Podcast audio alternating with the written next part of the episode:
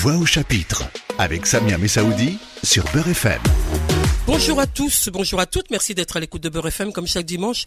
C'est Voix au chapitre, merci de votre fidélité hebdomadaire. Le plaisir euh, d'accueillir ce dimanche euh, Nadia Troubi-Safsaf, bonjour. Bonjour.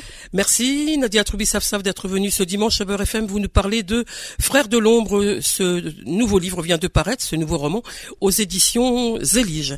Vous présentez tout d'abord, euh, Nadia Troubi-Safsaf, nous avons eu le plaisir de nous rencontrer déjà au travers vos activités littéraires, journalistique aussi.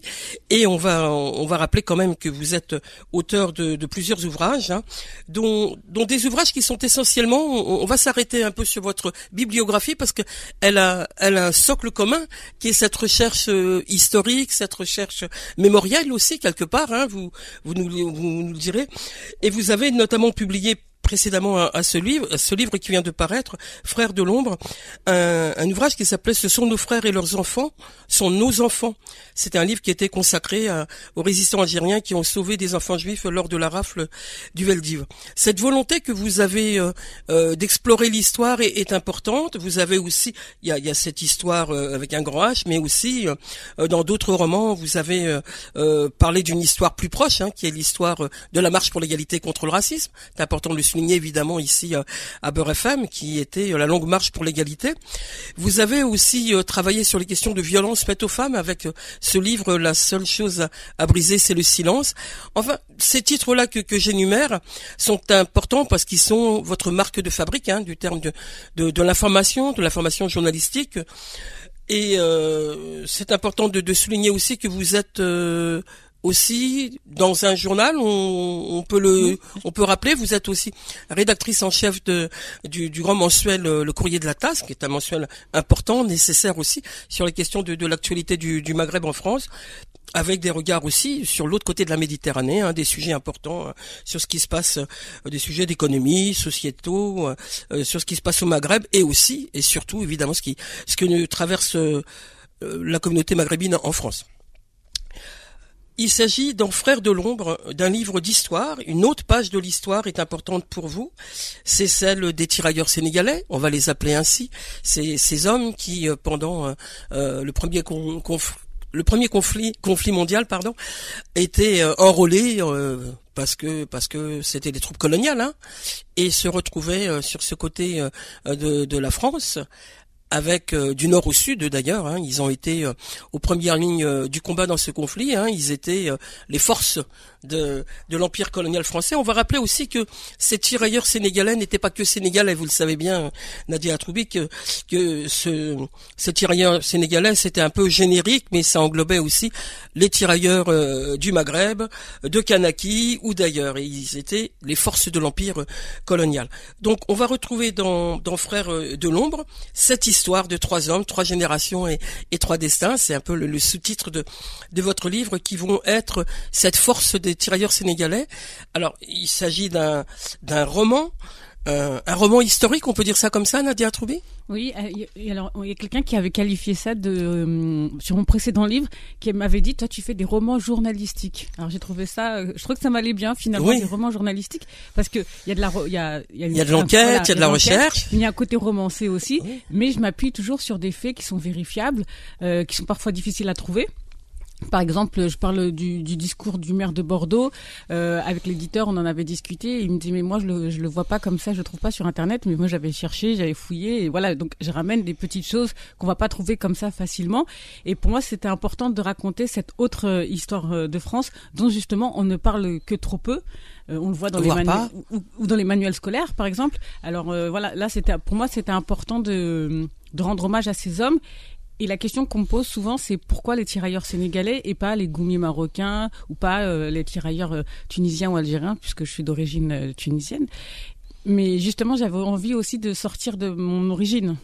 J'avais envie, on n'est pas obligé d'écrire sur ce qu'on est tout le temps. Vous voyez ce que je veux dire? Euh, Alors je sais bien que dans la, en France, on aime bien les réalisateurs français qui écrivent leur mal-être sur l'île d'Oléron et puis euh, l'autre au Cap Ferré. Mais voilà, j'avais envie de parler de d'autres choses que de, de moi. Et j'avais pas envie d'être ramenée systématiquement à ce qu'on me demande est-ce que c'est votre père, est-ce que c'est votre grand-père, est-ce que c'est votre arrière-grand-père? Donc voilà, j'avais envie de mettre une distance. Et cette distance, c'était de prendre. Elle vous, elle vous permettait aussi de mieux travailler sur cette recherche historique dont vous parlez? Oui, il y avait ça, parce que déjà, je trouve que c'est mieux documenté, mais surtout, euh, alors ça va peut-être vous paraître un peu bizarre ce que je vais dire, mais euh, moi, je me sens pas que maghrébine en fait. Je me sens pas que franco-maghrébine. Je me sens africaine. Donc, pour moi, raconter l'histoire des tirailleurs sénégalais, c'est aussi raconter une partie de moi. C'est aussi de raconter une partie de mes origines. Je m'arrête pas à mon origine de franco-tunisienne. Je, voilà, je me considère pas que franco-tunisienne. Pour moi, euh, marocain, algérien, c'est la même chose, et africain, c'est la même chose. Pour moi, on est d'abord euh, franco-africain. Alors, personne ne dit ça, mais moi, j'avais envie de dire ça. Afro-descendant, voilà. Mmh. Alors cette recherche euh, sur l'histoire des tirailleurs sénégalais dans votre livre, elle est, euh, elle est remarquable. Je tiens à vous le dire d'abord, et, et, et, à la lecture à la fois euh, historique et romanesque, parce que on, on voit je, l'ai rappelé, hein, il s'agit de la présentation de, trois hommes qui, dans le temps, donc dans cette histoire euh, de, du premier conflit, hein, en 1917 à, tout récemment là, dans les années 2007-2010, euh, voilà trois générations d'hommes qui vont être en quête de leur histoire, d'une histoire singulière, parce que cette histoire des tirailleurs sénégalais, elle est euh, dans le temps elle a une histoire particulière quand même. C'est celle de, du massacre de tirailleurs sénégalais hein, qui s'est opéré euh, sur le sol français pendant le premier conflit, premier conflit mondial euh, au nom de de l'exemple. Mais vous nous expliquerez justement de quoi il s'agit là. C'est une histoire euh, singulière parce que vous avez rappelé effectivement que l'histoire était méconnue, mais pourtant Aujourd'hui, vous, vous en parlez dans un livre, et puis l'histoire, elle est, elle est un peu sortie. Il y a eu un documentaire là-dessus. Il y a eu, donc c'est important que euh, que certains, certaines euh, aujourd'hui écrivent cette histoire qui n'était pas euh, écrite justement.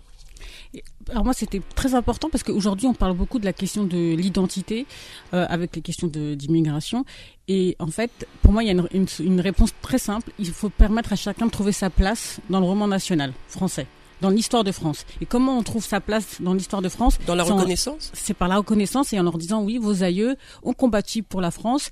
Euh, et en fait, casser un peu le mythe de l'immigré qui est arrivé dans les années 70 et qui euh, a spolié, enfin spolié c'est un grand mot, mais qui en tout cas euh, c'est venu prendre le travail des Français, le logement des Français, qui vit sur les, euh, les allocations familiales. Moi, je voulais un peu casser ce, cette, cette image, cet imaginaire il rappelait que euh, non, en fait, euh, nos aïeux sont venus il y a bien longtemps. D'ailleurs, c'est pour ça que la mosquée de Paris avait été construite. Hein. D'ailleurs, les gens ont oublié, mais la mosquée de Paris, elle a été, euh, elle a été fondée après le, premier conflit mondial. Oui, pour remercier les musulmans qui avaient servi la France. Donc, donc il y avait cette reconnaissance à l'époque. Et ce qui est intéressant, c'est que cette reconnaissance, elle allait plus de soi à la fin de la Première Guerre mondiale et à la deuxième, à la fin de la deuxième guerre mondiale qu'aujourd'hui. C'est-à-dire que quand on regarde le massacre de Chasselet, c'est une des pages que j'aborde. Mmh. Euh, donc le massacre de Chasselet, c'est quoi? C'est euh, le 19 et le 20 juin. Partout en France, on a capitulé.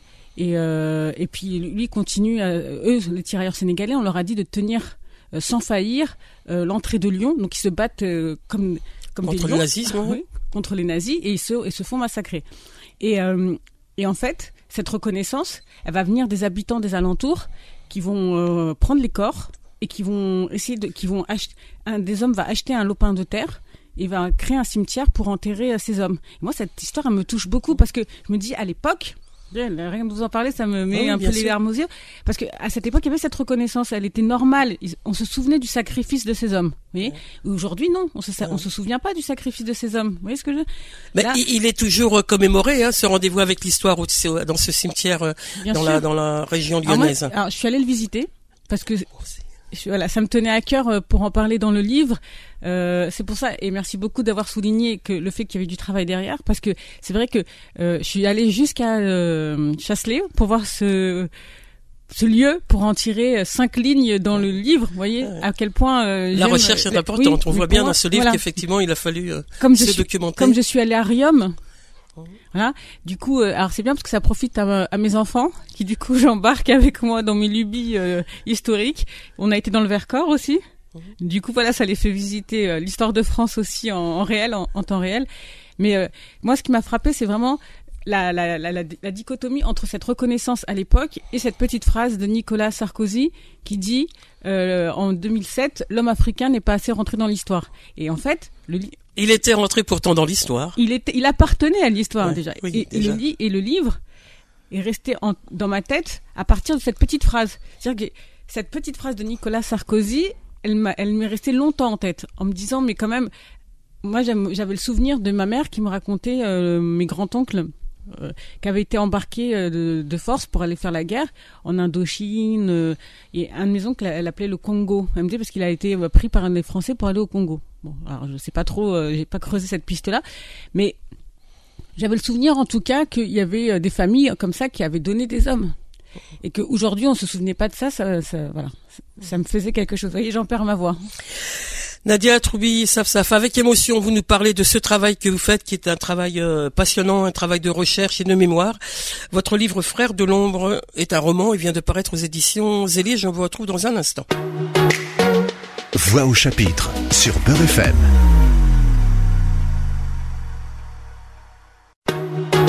Voix au chapitre avec Samia Messaoudi sur Beurre FM. Poursuivons notre rendez-vous. Je rappelle que je reçois ce dimanche Nadia Atroubi Safsaf, qui est l'auteur de Frères de l'ombre.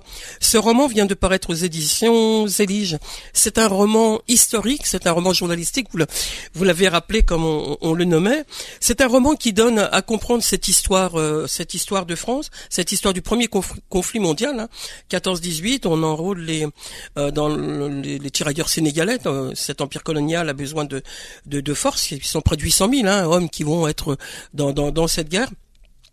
Et vous nous avez rappelé comment vous avez euh, euh, travaillé sur la recherche historique, parce que ce qui est intéressant dans votre livre, Nadia Trubisafsaf, c'est euh, ce rapport entre l'histoire, donc des faits réels, hein, historiques et tout, et puis la vie de ces hommes, parce qu'il y a de, il y a de l'humain. C'était pas que des militaires, c'était des hommes. Et donc, comment vous avez pu organiser cette écriture romanesque à cette écriture historique? Alors, j'ai un peu fantasmé euh, le grand-père que j'ai jamais eu, parce que je n'ai connu aucun de mes grands-pères. Euh, et j'ai su il y a pas longtemps d'ailleurs comment il était mort. Donc ça m'a aussi, euh, je pense que j'aurais écrit différemment si j'avais, si mon père m'avait raconté, euh, m'avait raconté. Et, et c'est là, que c'est intéressant, c'est qu'il faut vraiment faire parler nos parents sur nos histoires et notre mémoire. Et ça c'est un travail que j'essaye de faire depuis des années. Moi j'essaye de faire parler mes parents. Ce sont comme beaucoup de parents maghrébins des taiseux.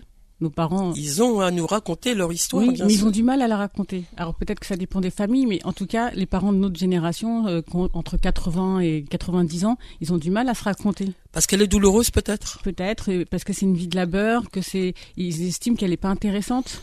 Euh, souvent, moi, ce que me disait mon père, me disait mais c'est pas intéressant, tu sais, moi, j'allais travailler, c'est tout. Mais, euh, mais oui, mais raconte-nous comment t'es arrivé en France, et pourquoi t'allais travailler, et comment, comment, quelle était ta vie là-bas, et euh, comment, voilà, enfin, faites parler vos parents. Ça, c'est vraiment le conseil. Alors, comment je suis arrivée à ce côté humain Euh, On me dit souvent qu'il y a beaucoup de moi, parce que j'ai, ça fait un peu prétentieux de dire ça, mais je suis quelqu'un qui a beaucoup d'empathie pour les autres. Ça me coûte parce que je, pense que je suis trop hypersensible et que je suis une éponge et que j'absorbe beaucoup euh, celle des gens. Et, et du coup, je vous dis, j'ai, imaginé ce grand-père que, que je n'ai pas connu. Et je l'ai fantasmé, voilà, et ça fait des années que je me disais que si j'avais eu un grand-père, comment il serait? Je pense qu'on se pose tous les questions de, de l'absent, voilà, Mhm. de l'absent.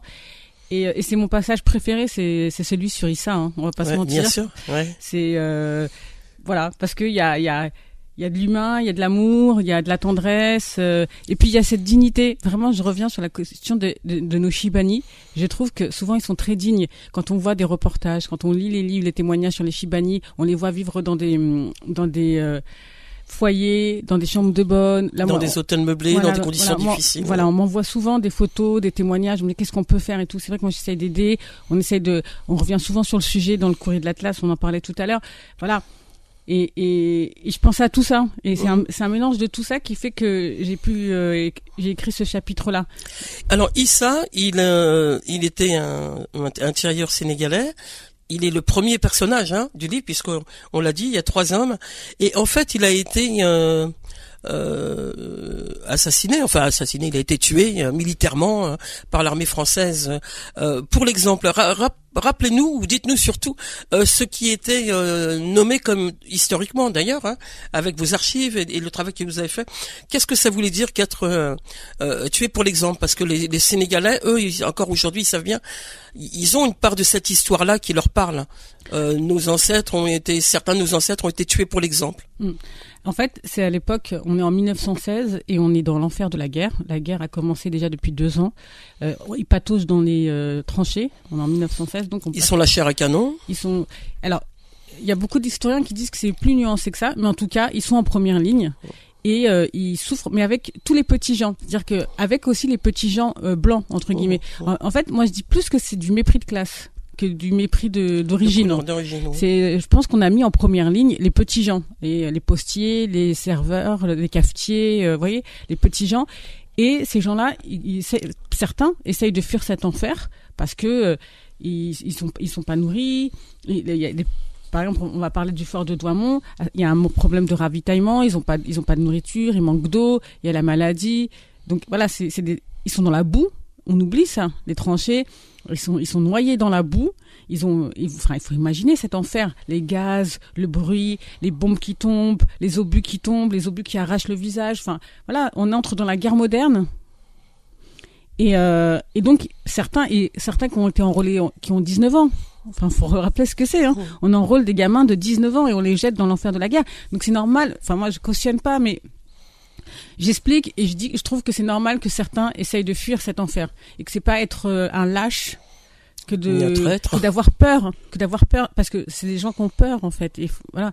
Et, euh, et donc on fusille. Euh, il y a cette il y a cette on a les états généraux considèrent que il y a une qu'il faut réguler ces mouvements de rébellion qui considèrent, en fait, ils considèrent ça comme de la rébellion, donc il faut réguler ces mouvements. Et donc, pour réguler ces mouvements, et eh ben, on va faire encore plus peur. Et donc, on va prendre des gens, et même s'ils sont pas accusés formellement, c'est-à-dire que par moment, ils n'ont pas été jugés par des tribunaux militaires. C'est ça qui est important de dire. C'est qu'il n'y a pas eu de jugement par les tribunaux militaires, et on les met on les fusille devant leurs camarades pour faire peur à leurs autres camarades, pour leur dire voilà. Ils ont essayé de fuir, d'être déserteurs et. et voilà. Et donc il y, en a qui sont fusillés parce qu'ils ont été blessés et on leur dit non mais c'est une mutilation euh, volontaire. Et puis voilà, on a oublié tout ça, mais les gueules cassées, on a oublié, on a oublié le gaz, le gaz moutarde, les, les gens qui qui pouvaient plus respirer, les poumons qui s'asphyxient. Enfin, on a oublié tout ça et on juge, je trouve, beaucoup aujourd'hui euh, avec nos lunettes de maintenant, de dire ah mais moi si c'était la guerre je fuirais pas. Euh, non mon coco, c'est beaucoup plus complexe que ça. Et donc euh, Issa, donc euh, notre votre héros là dans dans cette première partie du livre a été un de ces hommes qui a été de ces jeunes hommes hein, évidemment, il a 18 20 ans, hein. il a été fusillé pour l'exemple.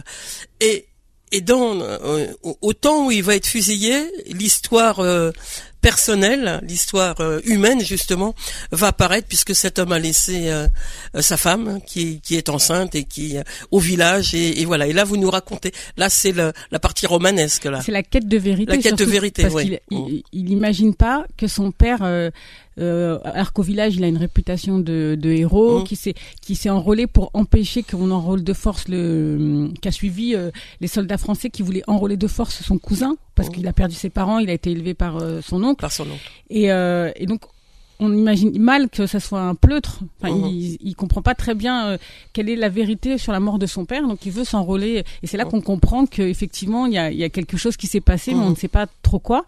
Et, euh, et après, ça nous emmène sur d'autres terrains parce que ça nous emmène sur le fait que il y a cette espèce de no man's land où on laisse les corps pourrir et que que pour un musulman euh, c'est quelque chose de difficile à accepter qui est un mélange aussi avec euh, tout ce que ça peut charrier de, de, sauver une âme euh, enfin mmh. de spiritualité. Voilà. Alors ce qui est aussi intéressant parce que euh, Issa donc il est en quête de vérité sur la mort de son père hein, qu'on a voulu euh, faire croire déserteur. Il a été pour l'exemple comme on vient de le dire. Et et il y a, y a, dans cette il y a dans cette armée la, la violence une violence militaire, mais il y a aussi dans cette armée une bienveillance parce qu'il y a quand même euh, des militaires hein, qui ont été euh, euh, pour regarder euh, autrement et avec respect quand même ces tirailleurs sénégalais. C'était ça aussi la, la, la réalité. C'est important de le pointer aussi. C'est pour ça que tout à l'heure je vous disais, il y a attention, c'est un mépris de classe dans le sens où ces petits gens, parce que là le caporal Fournier par exemple, c'est quelqu'un, c'est un petit gens entre guillemets, Mhm. et, euh, et donc il y a ces liens qui se nouent entre eux, et c'est pour ça que je l'ai appelé frère de l'ombre parce que au début c'était frère, il y avait Ses frères d'armes. Alors c'était frère d'âme, mais ça avait été pris puisque quand le livre est sorti, je peux vous dire que j'étais dans tous mes états puisque c'est le titre que j'avais aussi trouvé avec euh, Roger. Enfin, j'en avais parlé à Roger euh, Tavernier qui est mon éditeur. Et euh, du coup, ils ont ils sont frères d'âme, ils sont frères d'âme, ils sont frères de sang. Et finalement, ils sont frères de l'ombre puisqu'ils tombent dans, dans l'oubli. Dans l'oubli, voilà. Mais il y avait cette solidarité. C'était important aussi pour moi de le souligner parce que de dire que il y a, il y, a, il y a eu des moments noirs, mais il y a eu aussi des moments de bienveillance entre eux. De voilà, quand je, je pense à Gaspard qui essaye d'éduquer, euh, qui essaye d'apprendre le, Le- le français, euh, à des tirailleurs, parce que ça a existé. Mhm. on, on le sait que ça a existé. C'est des exemples de fraternité. Et donc dans, euh, cette trilogie d'hommes, hein, on va le dire comme ça, il y a, la, génération suivante. Donc on, va avancer dans le livre au travers ces, ces trois grandes figures. Euh, Issa, il va aussi après aller chercher son grand-père. Enfin il y a tout. Enfin il va chercher son père. Après il va euh, Ous- Ousmane Oui. va chercher le, le grand-père. Donc comment vous avez construit aussi ce, ce rapport euh, générationnel là Alors ça c'était difficile parce qu'au début je me disais euh, en fait euh, y a je voulais faire parler les- tous les personnages c'était très compliqué de trouver la pirouette donc c'est pour ça que je me suis dit que je ferais un deuxième tome et dans le deuxième tome c'est la voix d'Ousmane ce sera que la voix d'Ousmane qui raconte tout et qui donne tous les se- le fin mot de tous les secrets et euh, jusqu'au massacre de Tiaoré mais Voilà. aussi sur la naturalisation euh, des tirailleurs la cristallisation des La pensions cristallisation enfin, des pensions, voilà. Il y a- donc vous voyez il y a encore Oui, plein de choses à j'allais y dire. venir parce que là, on voilà. Il y a plein de choses- Il bah, manque un peu d'histoire, mais Voilà, je mais- comprenais voilà. bien. je pose euh, des jalons pour euh, obliger et en même temps on peut ne on ne peut on peut ne que lire le premier opus si on a envie mais on peut lire le deuxième si on veut connaître la suite Mhm. voilà l'idée en fait même le premier peut se lire indépendamment du deuxième. Enfin voilà c'est c'est très c'est voilà. Mais euh, je sais plus quelle était la question du coup. Je me suis Non, c'était sur justement comment vous avez construit ce lien entre entre ces générations. Mais on...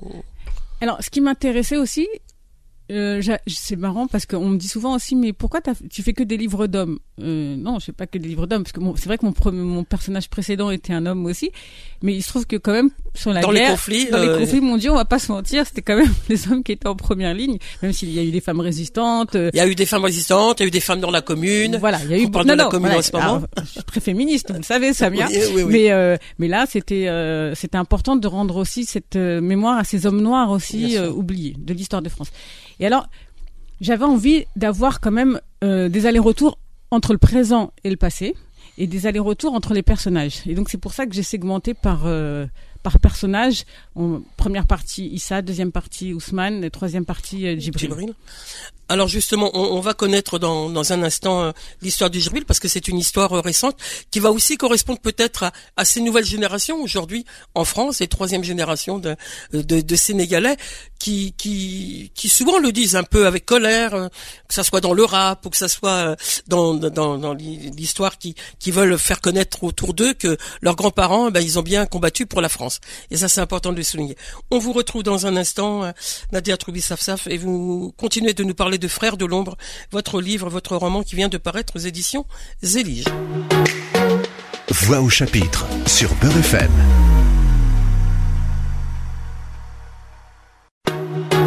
Voix au chapitre avec Samia Messaoudi sur Beurre FM.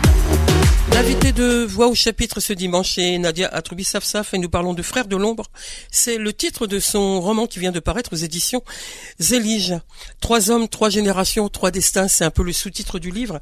Et nous avons parlé au cours de, de notre du début de cette émission de, de comment c'était construit à la fois dans l'écriture journalistique, historique et de recherche, et aussi euh, de, de vie, d'humanité. Moi, j'aime bien rappeler que, que dans votre livre, il y a vraiment de cette humanité-là, de, de ces hommes qui n'étaient pas que, que la force euh, avec euh, le, le fusil, euh, le fusil à la main et être dans les tranchées. Il y avait aussi de l'humanité. Il faut aussi faire connaître l'humanité de, de ces hommes trop, trop souvent absentes, la vie de ces hommes, de ces euh, tirailleurs euh, sénégalais.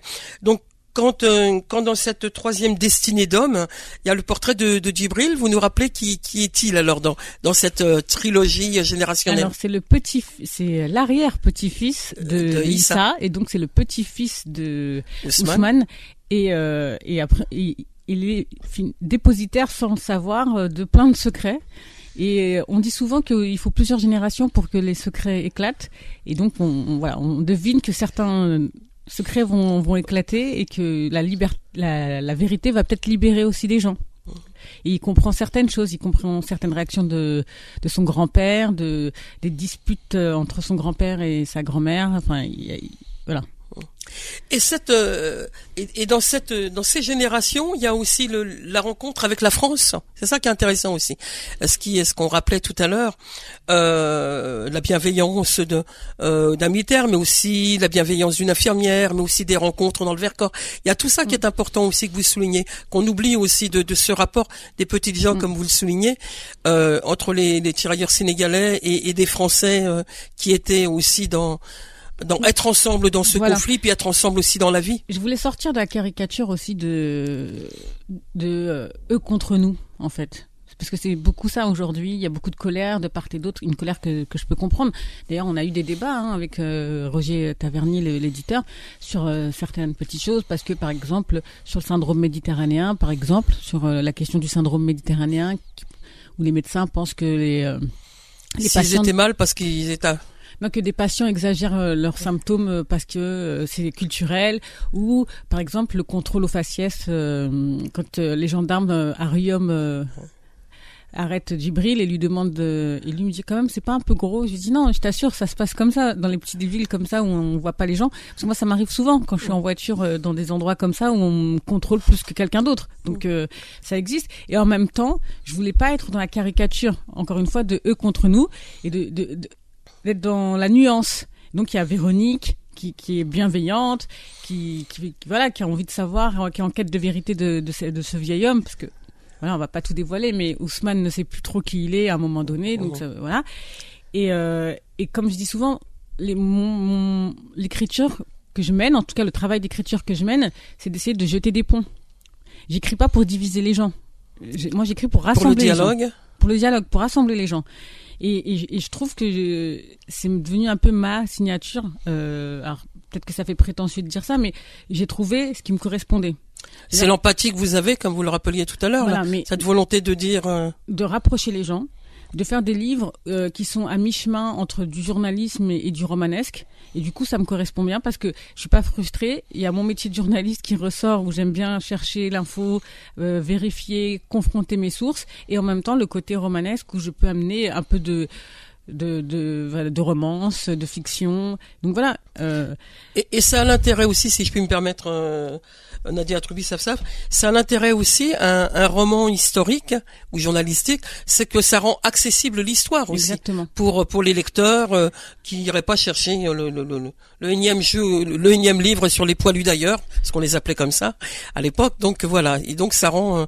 Voilà de mais c'est important de l'accessibilité à la lecture de l'histoire. justement vous vous parliez des poilus d'ailleurs moi je me rappelle d'un livre que vous aviez aussi édité avec euh, Mehdi Charef hein, Mehdi Lalaoui. Pardon Mehdi Lalaoui euh, sur euh, poilus d'ailleurs qui a été un, avec beaucoup de photographies et tout. Et c'est je pense que c'est très important justement de tendre vers ce genre de travail parce que c'est c'est un beau livre que les gens peuvent prendre en main et regarder. Vous voyez et on, nous on est quand je dis nous, c'est vous, moi, les autres, on essaye de rendre, euh, avec Neima Yahi, je pense à, Samia Chabani euh, de l'association Ancrage, je pense à tous ces gens qui se mobilisent pour euh, faire travailler les gens autour de la mémoire et de rendre tout ça accessible. Et c'est pour ça que ce livre, il se lit très facilement. C'est-à-dire que c'est historique, mais je l'ai écrit d'une manière simple parce que j'avais envie qu'il parle à tout le monde. C'est-à-dire que ma fille de 13 ans est en train de le lire. Donc c'est possible, vous voyez? Oui, oui, oui, non, mais j'ai, ah oui, oui, non, mais ça, c'est, je confirme qu'il est très accessible. C'est pour ça que je dis que cette histoire-là est écrite comme, comme vous l'avez fait, rend accessible euh, aux lecteurs, lectrices, euh, cette histoire euh, peu connue, on l'a, on l'a dit et répété sur euh, ce que furent la situation des, des tirailleurs sénégalais dans, dans le premier conflit. Et, et, on revient sur des choses qu'on a vraiment oubliées. Par exemple, on, on oublie, on a beaucoup oublié l'histoire de, des tirailleurs sénégalais ils stationnent en Allemagne et la, la honte lutte noire, comme ils l'ont appelé eux les Allemands, et comment ça a pu exacerber aussi le sentiment euh, euh, de supériorité des Allemands sur les, les Noirs et la volonté de se venger, ce qui va expliquer aussi en partie le massacre de Chasselet 30 ans plus tard. Enfin, mm. pour moi, l'histoire, elle est liée. Vous voyez ce que je veux dire? Il y a des soubresauts, et puis... Elle réapparaît de l'histoire. Voilà. Et donc, et quand on parle du naufrage de l'Afrique, le bateau, ce naufrage, tout le monde l'a oublié. Pourtant, c'est notre Titanic à la française. Voilà. Ce bateau qui s'appelait l'Afrique, le comble, voilà, c'est ça. Près de 600, près de 600, 600 hommes qui étaient à bord, un tiers était sénégalais et euh, il meurt. et il meurt. Euh, et les, et, les ayant droit, les gens, tous les gens qui ont été, qui ont porté plainte à l'époque, ont été euh, à la fin complètement déboutés. C'est-à-dire qu'ils ont même payé les frais d'avocat de la compagnie maritime. Vous voyez? Et ça, pourtant, c'est notre Titanic à la française, une fois encore. Ça a été discuté à l'époque à l'Assemblée nationale. Mais aujourd'hui, qui se souvient du naufrage de l'Afrique euh, dont on a, on, a fêté, entre guillemets, euh, le centenaire l'année dernière? Et euh... D'ailleurs, le livre devait sortir l'année dernière. Et, et à, propos de, de, de, de, ce que devaient payer aussi les familles, il y avait aussi, ça, ça, ça, ça me fait penser à un, autre temps, dans, toujours dans, dans, les conflits euh, avec ces troupes coloniales, il y avait les Kanaks aussi. Quand ils étaient, quand ils étaient morts, et eh ben ils devaient payer, la famille devait payer le rapatriement des corps des Kanaks euh, sur l'île de, enfin sur la Nouvelle-Calédonie, alors que ils avaient été. Euh... C'est une autre histoire passionnante, euh, le rapport à la Nouvelle-Calédonie, et, et, et je commence à travailler, je commence c'est un de mes projets, c'est d'écrire justement aussi sur la Nouvelle-Calédonie, mais on en reparlera en temps euh, et en heure, comme on dit. eh ben, écoutez, avec euh, grand plaisir. De toute façon, on se donne rendez-vous avec l'histoire toujours euh, avec vous, Nadia Troubi parce que votre travail est fort intéressant, travail d'écriture, travail de mémoire aussi, avec ce livre, je le rappelle, Frère de l'ombre, Nadia Safsaf, dont vous nous parlez passionnément et avec vraiment détermination sur ce travail qui a pris du temps. Rappelez-nous, c'est c'est beaucoup de temps de, de recherche historique. Comment comment vous avez là. oui, il a fallu aller au cimetière euh, de, de il a fallu aller dans d'autres. Euh, Alors le Vercors, le musée du Vercors, euh, lire les mémoires. Lire tout ce qui a été écrit sur les tirailleurs sénégalais, mais de, le travail de plusieurs historiens. Et là, c'était intéressant parce que je suis tombée sur des conflits aussi d'historiens sur les questions. du coup, c'est pour ça aussi que le massacre de Tiaoré, je l'aborde à la fin du livre et ça ouvre sur l'idée justement d'aller, de pouvoir aborder plus sereinement le sujet dans le deuxième livre. Mais par exemple, le massacre de Tiaoré, les historiens ils sont pas d'accord. Il y a des gens qui pensent qu'il y a eu 80 morts, euh, 50 morts, et d'autres qui pensent qu'il y en a eu 500. Donc euh, c'est quand même très intéressant de voir. Euh, on parle quand même de mensonges d'État. sur le massacre de Tiaoré. Donc, euh, vous allez faire un tour au Sénégal, sans doute, à ces gens. Alors, c'est mon rêve. Donc, je lance formellement l'appel à l'Institut français de Dakar. Non, on est déjà en contact, mais j'aimerais vraiment beaucoup aller le présenter à Dakar c'est important pour moi et surtout j'aimerais aller sur place pour aller voir ce cimetière dont on me parle. Certains me disent que hum, c'est euh, quelques tombes qui sont voilà qui sont mal entretenues. Donc ça me peine aussi de savoir ça, de me dire que finalement ils sont ni reconnus là-bas ni reconnus ici. et, ils sont quelque part comme nous, nous euh, jeunes issus d'immigration, toujours entre deux. Mhm. Et donc même mort entre deux, c'est terrible comme image. Qu'est-ce que vous auriez à dire à, des jeunes Sénégalais qui ont 17, 20 ans aujourd'hui, dont, leur grand-père pourrait être euh, ce, grand-père qui est dans votre livre? Ça me fait penser à une chanson de rap. ça me fait penser à une chanson de rap qui disait euh, euh, On tue vos enfants, on tue aujourd'hui, on, on discrimine vos enfants. Je sais plus, il faudrait que je retrouve cette chanson. Mais c'est une il y a une chanson de rap où il parle des tirailleurs sénégalais. C'est Soprano et qui dit et aujourd'hui euh, on discrimine vos enfants. C'est-à-dire que eux ils ont donné leur vie à la patrie, mais leurs enfants sont discriminés. J'ai envie de dire connaissez votre histoire et trouvez votre place. Euh, à soyez fiers de vos aïeux et aujourd'hui construisons ensemble euh, notre histoire. Mmh. Mais ça nous n'exore pas de d'avoir aussi un bon comportement et de voilà vous avez euh, en exergue de, de, votre livre, hein, comme font beaucoup d'auteurs, euh, une passion pour une citation, pour euh, pour des mots, et là vous avez fait, vous avez écrit quelque chose d'important aussi sur la mémoire des tirailleurs sénégalais. Vous nous en dites quelque chose? Alors c'est la c'est la c'est Léopold Sangor. C'est Léopold Sangor. Et c'est extrait du poème liminaire. Qui, alors vous, tirailleurs sénégalais, mes frères noirs à la main chaude sous la glace et la mort, qui pourra vous chanter si ce n'est votre frère d'armes, votre frère de sang? Je ne laisserai pas la parole aux ministres et pas aux généraux. Je ne laisserai pas, non, les louanges de mépris vous enterrer furtivement. Vous n'êtes pas des pauvres aux poches vides sans honneur, mais je déchirerai les rires banania sur tous les murs de France.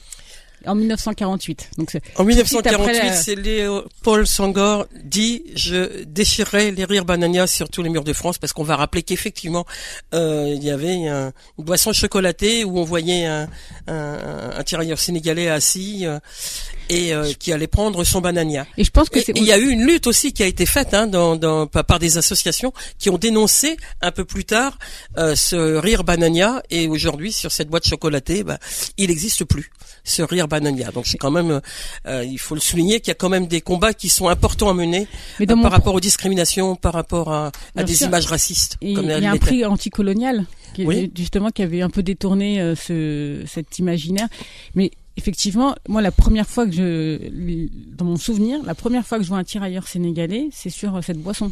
Mmh. Et que je me demandais en fait pourquoi parce qu'il y avait des bols, il y avait tout un ah oui oui tout des produits dérivés enfin c'était et du euh, coup je me disais mais c'est bizarre ce, ce mmh. truc et je, je sais pas je me sentais mal à l'aise face mmh. à, cet objet un mot sur euh, sur l'aspect politique aussi de cette reconnaissance des tirailleurs sénégalais. Hein. Il y avait eu des débats, vous l'avez rappelé tout à l'heure là, euh, à un moment donné de, de l'histoire hein, euh, à l'Assemblée nationale. Est-ce qu'aujourd'hui il, est temps quand même de rappeler que l'histoire d'hier, il faut pas l'oublier et puis il faut la reconnaître on verra que dans un autre autre temps, euh, autre mesure par rapport à la guerre de libération, la guerre d'Algérie comme on la nomme ici, mais pour les Algériens c'est la guerre de libération quand même. Il y a des reconnaissances qui se sont opérées euh, euh il y a quelques jours par le président actuel. Est-ce qu'on pourrait dire qu'il faut, il, est temps aussi de que le président actuel reconnaisse ce qui s'est passé pour les tirailleurs sénégalais, par exemple? Alors, c'est vrai que en, pour le centenaire de 1918, donc en 2018, il y a eu des prises de parole quand même d'Emmanuel Macron sur le sujet, de dire qu'ils appartiennent à l'histoire de France, que c'est mhm. important de souligner. La patrie reconnaissante. Voilà. Mais euh, mais je vais vous parler d'une expérience plus personnelle. Moi, j'étais élue dans ma ville euh, du Val d'Oise. Et euh, justement, pour le centenaire de la Première Guerre mondiale, j'avais proposé une exposition sur les, les soldats coloniaux. Et comme c'est une ville de, il me semblait une ville où on pouvait retrouver toute la diversité de, de France. Il me semblait que c'était important, que c'était important de donner aussi euh, des modèles entre guillemets. Quand je dis modèle, en tout cas de dire vous, vous appartenez à cette histoire. Euh, regardez vos aïeux, ce qu'ont fait vos aïeux. Et euh, ça a été très compliqué de la mener cette mmh. exposition parce que euh, le, le président de l'association des anciens combattants était assez réfractaire à ce qu'on célèbre le centenaire de la Première Guerre mondiale avec, une exposition sur les soldats coloniaux. Je me dis mais c'était pas le, la majorité des soldats euh, qui étaient dans le conflit. Je dis, ouais, mais ils étaient là. Mais oui, ils étaient là et on n'en parle jamais. Donc c'est vraiment l'occasion d'en parler. Alors on a tout eu. Hein. D'abord on a eu euh, des difficultés pour financer. Euh, de financer euh, l'exposition, à tel point que l'association euh, nous l'a fait euh, à, à, moitié prix, j'ai envie de dire. Ensuite, le jour J de la livraison, ils m'ont appelé en me disant non mais c'est pas possible de la monter, il manque des cartons. Donc je dis ah très bien, donc il manque des cartons. J'en ai parlé à l'association et comme eux ont très bien compris qu'il y avait une volonté quelque part de ne pas faire cette exposition, euh, ils ils sont venus ils m'ont prêté d'autres, euh, une autre exposition, la même, hein, mais qu'ils avaient en double. Ils sont venus euh, me la déposer directement. Comme ça, tout était là et c'était possible de l'accrocher. Oui, mais là encore, on a trouvé des failles. Non, mais pour vous dire, je ne sais pas. La succession est, quand même troublante. Alors, j'accuserai personne, je n'accuse rien, mais je dis que quand même, c'est assez troublant. Oui, oui, il y a encore une volonté de faire des, des blocages. Il y a, euh, voilà, je pense qu'il y a des gens qui étaient gênés qu'on célèbre le centenaire euh, de la Première Guerre mondiale avec une exposition sur les soldats coloniaux. Bah non, déplaise à certains. Heureusement qu'il y a eu des villes en France où il y a eu des rendez-vous avec l'histoire commune qui était celle des, des, euh, mais une fois de plus, des, hein, coloniaux qui étaient opposés. Je dis une fois de plus, euh, je tiens à le dire, c'est que dans mon livre, je, je construis des ponts, je rassemble les gens, je ne crée pas de polémique ou vraiment l'idée, c'est de dire euh, nous connaissons mal cette histoire. Euh, J'essaie de prendre le lecteur par la main et de lui raconter le naufrage de l'Afrique, mais euh, le massacre de Chasselet, mais l'escadron sénégalais du Vercors, le, le blanchiment de l'armée, le mmh. manque de reconnaissance. Plus tard, le discours de Dakar de Sarkozy en 2007, on voit bien que dans votre livre, il est question de, dialogue, de pont, euh, pour faire avancer euh, une histoire commune. Un mot, si vous le voulez bien, avant de, nous quitter sur un tout autre travail que que vous avez mené avec une euh, une commission là autour de, des noms de rues. Vous avez fait partie de, de, cette équipe euh, présidée par euh, l'historien Pascal Blanchard autour euh, d'un certain nombre de noms de rues qui pouvaient être des noms de la diversité, qui pouvaient être des rues qui seraient demain les rues de, de toutes ces 35 000 communes de France.